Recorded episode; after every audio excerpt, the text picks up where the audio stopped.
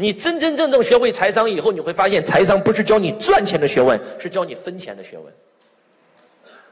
经营企业最多就只会碰到这几个问题：钱的问题、事儿的问题、人的问题、魂儿的问题。经营家庭也是一样，经营健康还是一样。那经营钱的问题，你就必须把钱整懂。你要站在高维看钱，而不是站在三维空间看钱。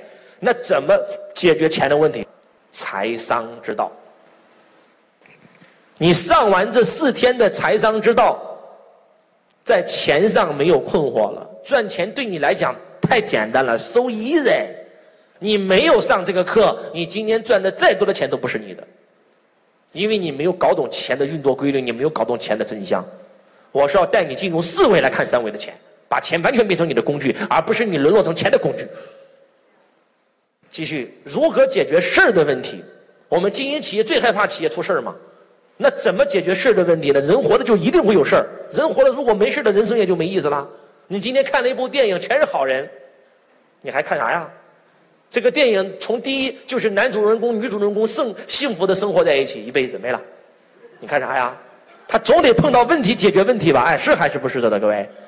你记住，在生活当中你遇到的所有问题都是来成就你的。那怎么解决你生活当中的问题呢？写上经营之道。人生是需要经营的，健康是需要经营的，企业是需要经营的，婚姻是需要经营的，生命也是需要经营的。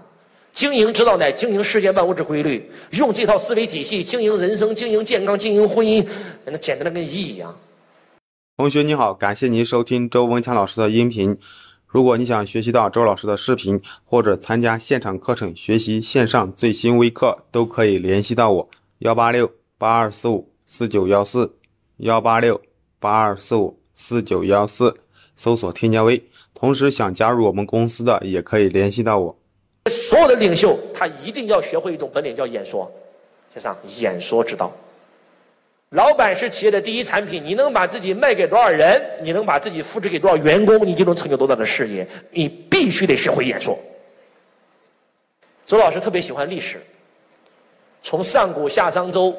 春秋战国、秦汉三国、隋唐五代、宋元明清，周老师讲起历史来讲，那简直就讲三天三夜都讲不完。